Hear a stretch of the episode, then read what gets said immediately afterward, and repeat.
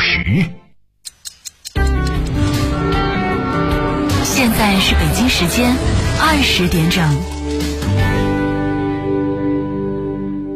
好酒汇聚匠心，礼遇时代精英。四特东方韵无韵六十八年红楚老窖酿造，十年陶坛陈藏，沉香舒适，回味悠长，更高品质，更有韵味。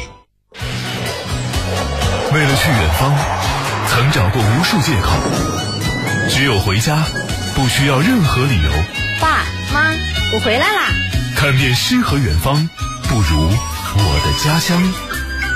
一零六五，江西都市广播，春节特别节目《我的家乡，我的年》。大家好，我是江西广播电视台的节目主持人薛刚，我来自陕西。说到陕西过春节啊，有做面食扭秧歌、做顶针的习俗，而且每个村都会组织秧歌队，大家一起来热闹热闹，挨家挨户的敲锣打鼓去拜年。在这儿啊，要祝大家二零二三年出行大吉，四方得利。突飞猛进，身体健康。各位好，我是消费时代节目主持人汪霞。大家好，我是消费时代节目主持人双双。春节到了，购物、聚会等消费行为迎来新高峰。当保护消费者权益成为所有商家实时敬畏的准则，不仅消费者会充满获得感，我们的经济发展也会更健康。消费时代节目给大家拜年啦！祝听众朋友兔年卯足干劲儿，突围而出，突飞猛进，兔年行好运。江西都市广播全省评点：南昌、抚州 FM 一零六点五，九江 FM 一零三点八，鹰潭、景德镇。FM 九十二点一，上饶 FM 九十四点零，宜春、萍乡、新余 FM 一百点零，赣州 FM 八十九点七，吉安 FM 八十八点七，锁定都市广播，陪你快乐出行。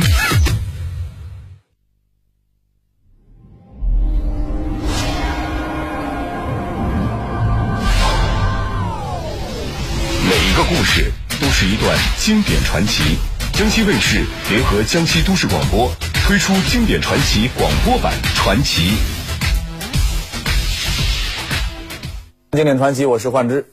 中国古代子承父业向来是皇位传承的不二法则。然而，历史上有两个著名的皇帝在传位大事上没按常理出牌。一个是朱元璋，他把皇位隔代传给了孙子朱允文啊，就是建文帝。这个啊。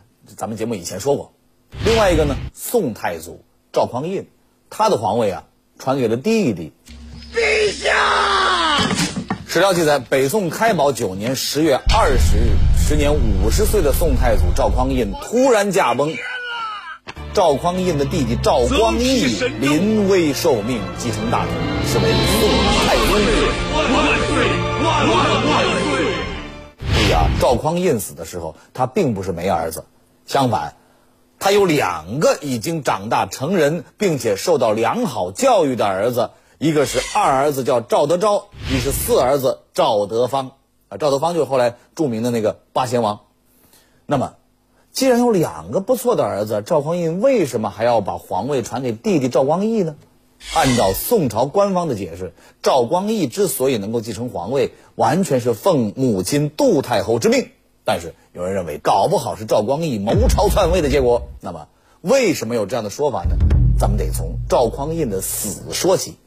查阅《宋史》，书中对于赵匡胤的去世是这么说的：“回首兮，帝崩于万岁殿，年五十。”意思是说，开宝九年十月二十日晚，赵匡胤死于皇帝的寝宫万岁殿，享年五十岁。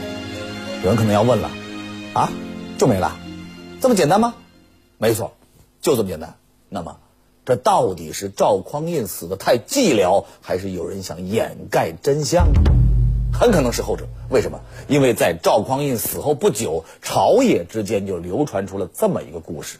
话说，那是北宋开宝九年，时年五十岁的赵匡胤身子骨是一天不如一天了。就在这一年的十月十九日，赵匡胤突然通知自己的弟弟晋王赵光义入宫，说有要事相商。这里要说一下，赵匡胤兄弟俩一直走得非常近。很多朋友应该知道，当年陈桥兵变就是弟弟赵光义冒着死罪，私自带着黄袍出宫，把哥哥推上皇位的。而且赵匡胤登基之后，赵光义那也是尽心的辅佐。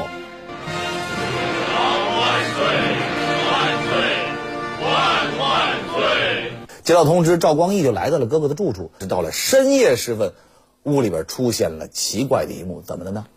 哎，因为当时的房屋啊，窗户纸啊，窗户是糊纸的，所以屋外的人能够听到屋里的动静，看到纸上的影子。深夜时分，站在屋外的人发现，屋里的烛影如大风吹过一样，突然来回不停的摇晃。紧接着就见赵光义的影子一步一步的往后退，而哥哥赵匡胤呢？则杵着斧头拐杖站了起来，一步一步往前走。走着走着，就听见赵匡胤喊了两声：“好为之，好为之！”喊完之后，屋中便没了动静。之后便是噩耗传来，五十岁的皇帝驾崩。这件事儿史称“烛影斧声”。虽然只是呃流传于口头流传于朝野之间，但是很显然，故事的用意很明显。他想告诉后人，赵匡胤的死跟赵光义有着密切关系。说的更直白一些，赵匡胤死于非命，凶手就是赵光义啊，至少很有可能。那么，赵匡胤究竟是不是赵光义给弄死的呢？《资治通鉴》的总编纂，北宋著名的史学家司马光，在史书当中留下了有关这宗疑案的重要线索。什么线索呢？您且听下边这件事儿。面对赵匡胤的突然离世，所有人都震惊不已。尤其是赵匡胤当时的皇后宋氏，眼见夫君突然驾崩，一时之间是不知所措呀。可是人已经走了，当务之急呢是另立国主，国不可一日无君呐，要稳定军心民心。可是立谁呢？按照规矩，本应该立二儿子赵德昭为新帝，但是宋皇后希望自己的儿子赵德芳来继承，于是就派出长事房大太监王继恩。赶紧出宫去找赵德芳进宫。娘娘，你可要做主啊！王都知啊，你快去招德芳进宫。是娘娘。那么王继恩出宫去找赵德芳了吗？宋皇后没有想到，王继恩没把自己的儿子赵德芳带回宫，反而把赵光义给请进来了。皇上何时驾崩的？啊？我走时，不是还好好的吗？太后有遗诏，皇上百年后传位晋王，请晋王速登大殿，再理后事。晋王，我们母子的性命都托付于官家。皇嫂，尽管放心，咱们共享富贵。奇怪啊！这王继恩出门之前还对这个宋皇后唯唯诺诺的哈，怎么回来之后画风突变，成为了赵光义的跟班了？原来这个王继恩呐，在赵匡胤驾崩之后，他就在盘算着下一步到底跟谁。那么到底跟谁呢？当然是晋王赵光义啊，因为赵光义手上权力最大，权柄最大。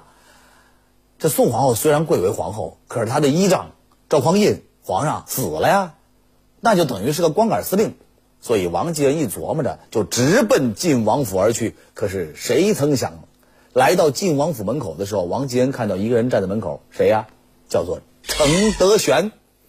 有一点必须得说明，这个程德玄呢，精通医术，而且是赵光义的心腹。他屡次贪赃枉法，但是却从来没有被惩处过。原因就是有晋王赵光义罩着。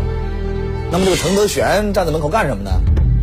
陈德全说呀：“刚才我本来是在家中睡觉的，可是突然间听到有龙吟虎啸之声，之后便有人叫我说赶紧起床，晋王找我有事儿。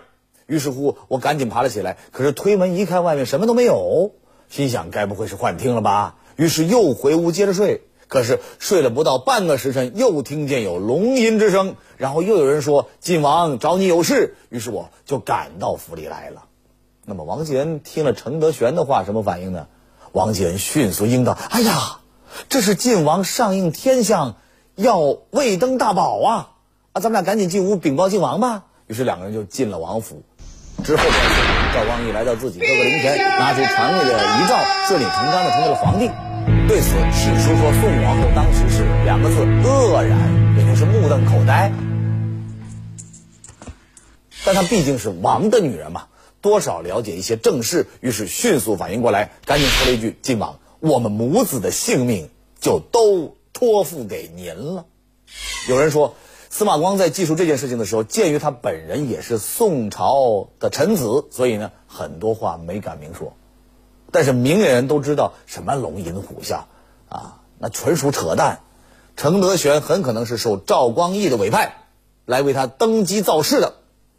那么，为什么请一个精通医术的人来造势呢？有人揣测，程德玄这一夜或许没做医生，而是奉赵光义之命做了医死，不是医生。是一死，他用毒药毒死了赵匡胤，而且赵光义本人就是一个爱下毒的主。比如说后蜀的皇帝孟昶，南唐的国主李煜，吴越国的国君钱叔，那都是在投降北宋之后被赵光义给下毒毒死的。好，这是后人在史书当中找到的第一条线索。那么还有什么其他线索吗？有。就说赵匡胤的两个儿子的死也很蹊跷。先说二儿子赵德昭，那是太平兴国四年，也就是赵匡胤死后的第三年，赵匡胤调集大军，御驾亲征攻打北汉，并特意把赵德昭带在身边。而就在进攻，赵光义中箭受伤之后便不知所踪，一时之间军队群龙无首，怎么办呢？人心惶惶之际，一些将领说要拥戴赵德昭为皇帝，当然就这么成。因为不久之后，赵光义回来。但是回到军中的赵光义听说这个消息之后，极其不高兴。当时在打仗嘛，就没好发作。回到京城之后，赵光义呢，一直迟迟不对有功的将士进行封赏。赵德昭就看不下去了，主动就跟赵光义提这个封赏的事儿。不料刚开口，赵光义就跟点着了似的，冲他大吼：“我都不急，你急什么？等你当了皇帝，再赏不迟。”赵德昭听了这句话，极其恐惧，回到家中就取割果刀自刎，啊，拿把水果刀自杀了。你可能要说了，这赵德昭太脆弱吧？哎，或许不是赵德昭脆弱，而是赵光义可怕呀。那句“等你当了皇帝，再赏不迟”，那是杀气腾腾。也许是因为想避免更大的血雨腥风。赵德昭最终选择了自杀，这是赵德昭死之前发生的事情。他的弟弟赵德芳那就死得更蹊跷了。史书记载，赵德昭死后两年，赵德芳啊就寝疾薨，什么意思呢？就是跟他的父亲一样，也莫名其妙的突然就死了，睡觉的时候死了。注意啊，这个时候离赵匡胤去世不到五年，这种父子相继而死的悲剧背后。不禁让人怀疑，是不是藏藏着一个凶手？啊，这是第二组值得怀疑的地方。那么接下来我们说第三件意味深长的事情，什么事儿？北宋灭亡之后，赵构成为了南宋的第一任皇帝宋高宗，可是他没有儿子，唯一的儿子叫赵夫，很小的时候就夭折了，所以赵构死前呢很困惑啊，我到底把江山传给谁呀？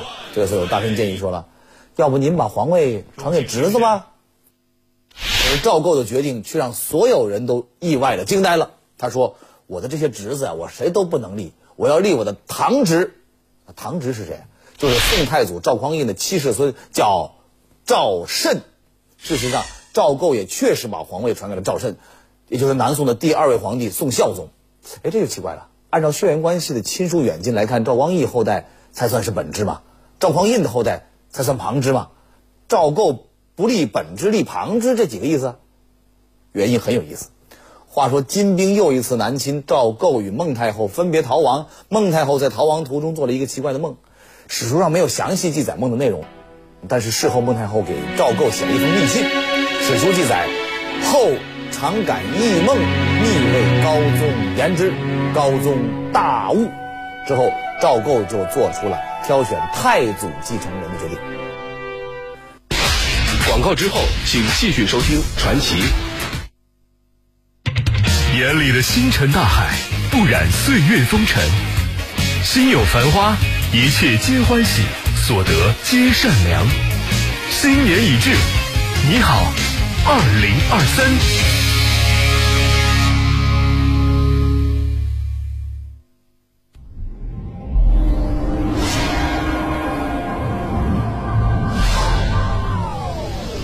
每一个故事都是一段经典传奇。江西卫视联合江西都市广播推出经典传奇广播版《传奇》。那么，宋高宗赵构到底知道了什么呢？不管他知道了什么，从最终结果来看，孟太后做的那个梦，一定跟宋太祖、宋太宗之间的皇位传承有关系。可见，赵匡胤传位这件事儿，虽然。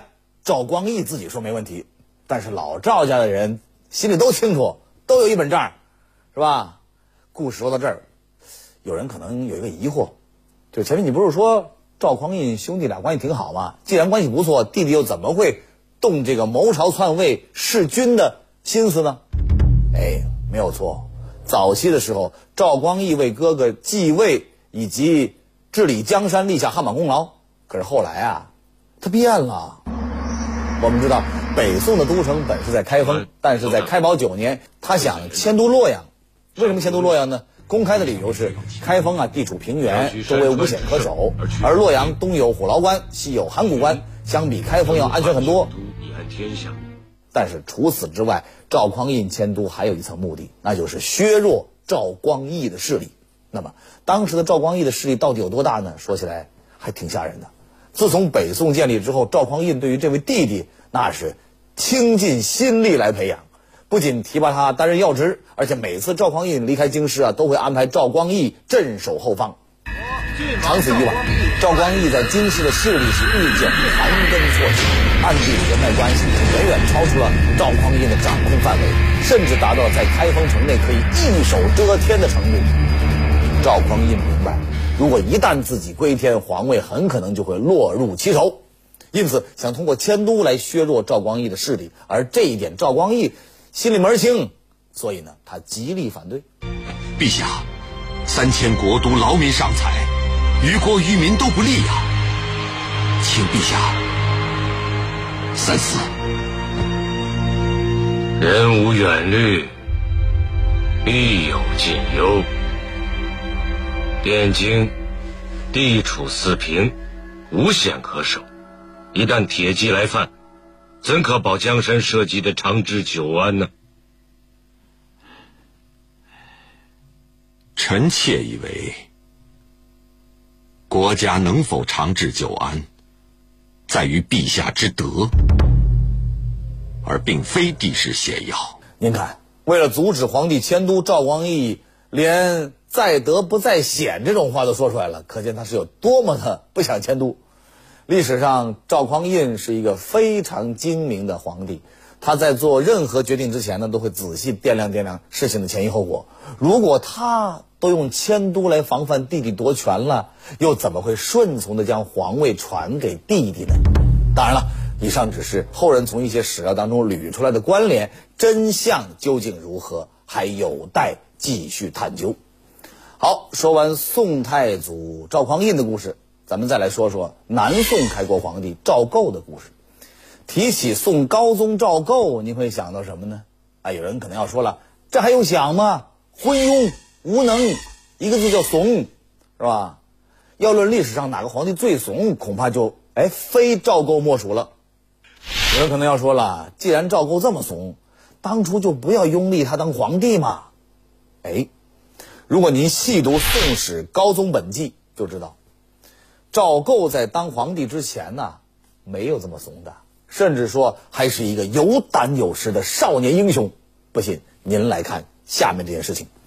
话说，宋高宗赵构继位之前呢，是北宋最后一任皇帝宋钦宗赵桓执政，当时的北宋已经是风雨飘摇。晋康元年，也就是公元一一二六年，金兵又。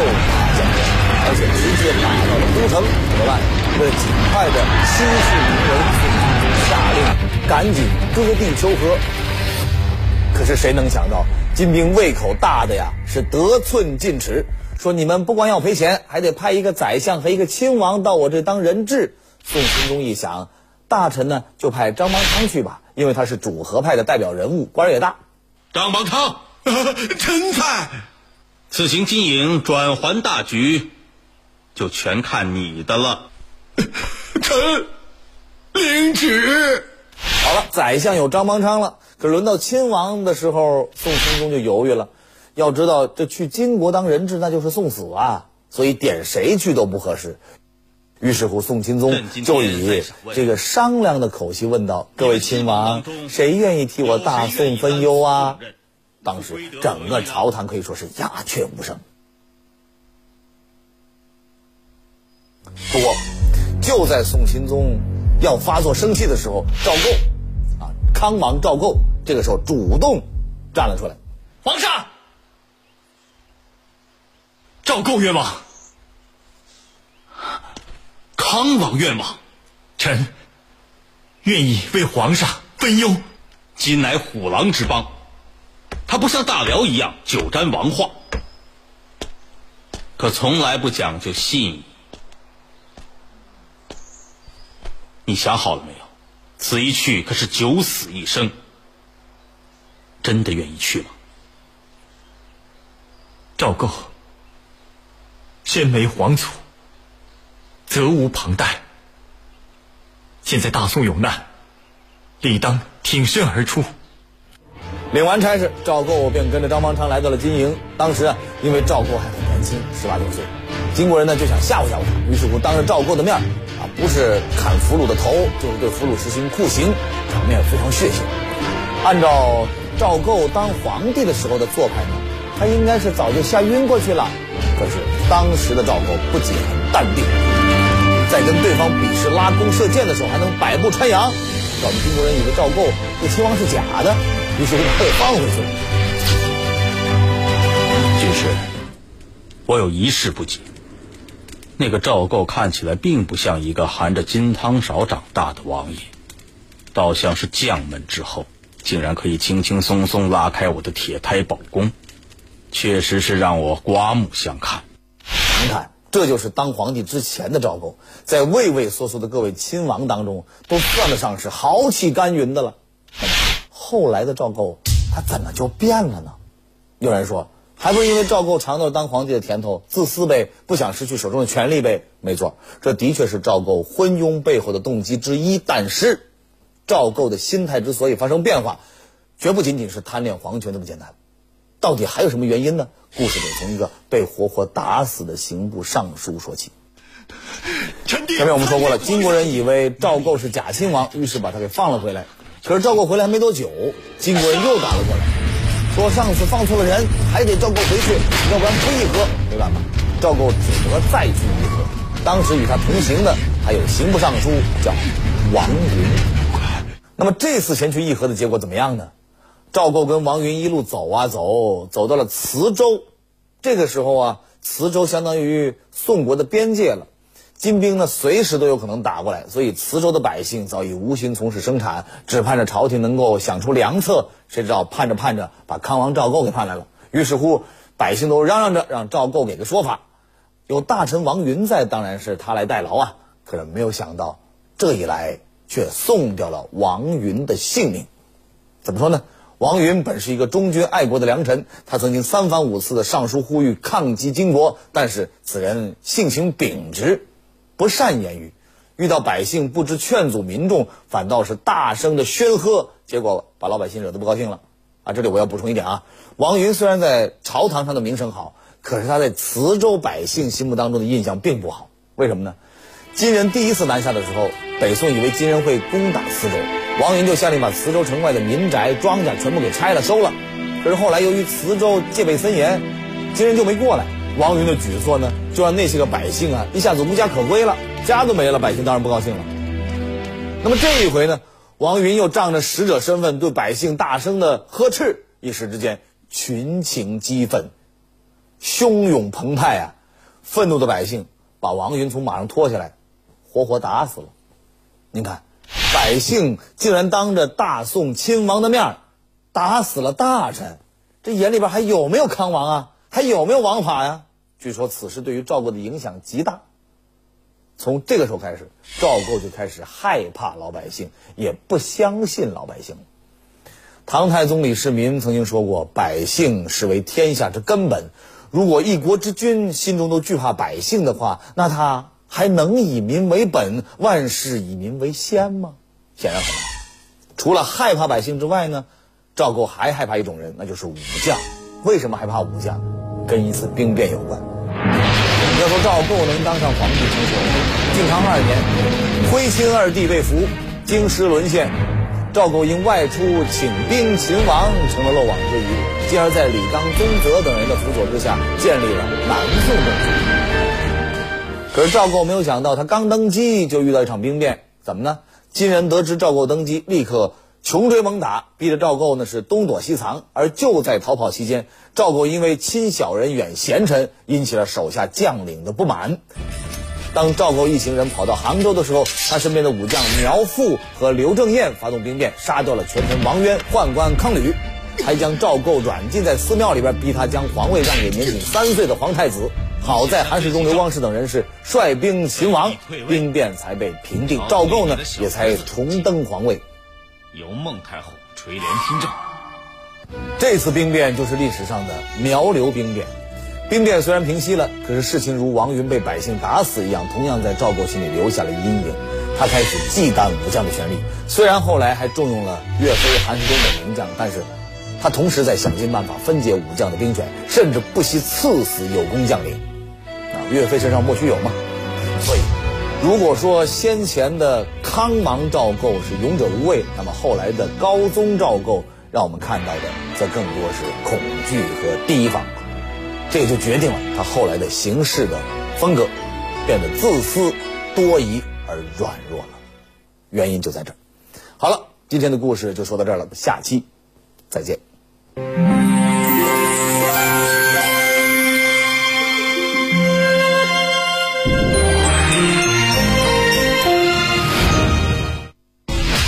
迎明天同一时间继续收听《传奇》。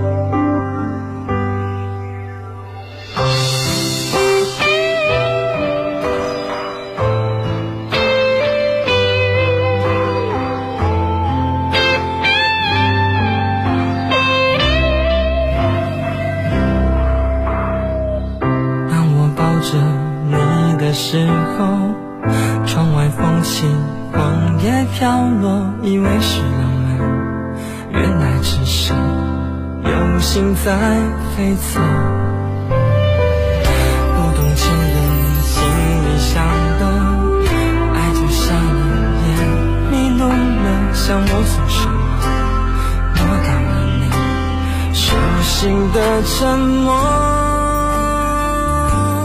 最痴情的男人像海洋，爱在风暴里逞强，苦还是风平浪静的模样。卷起了依恋那么长，挥送目送你起航，到你觉得我给不了的天堂。温柔的男人像海洋，爱在关键时隐藏，而心酸汇集都敞开胸膛。做远远看顾的月光，不做阻挡你的墙。